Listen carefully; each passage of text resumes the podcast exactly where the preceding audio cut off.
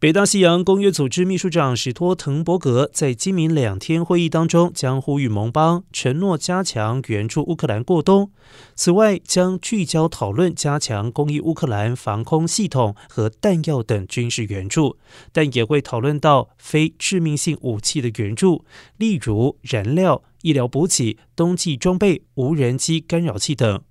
由于俄罗斯军队攻击基础设施，乌克兰总统泽伦斯基已经告诉居民，准备要迎接寒冷而且黑暗的另外一周。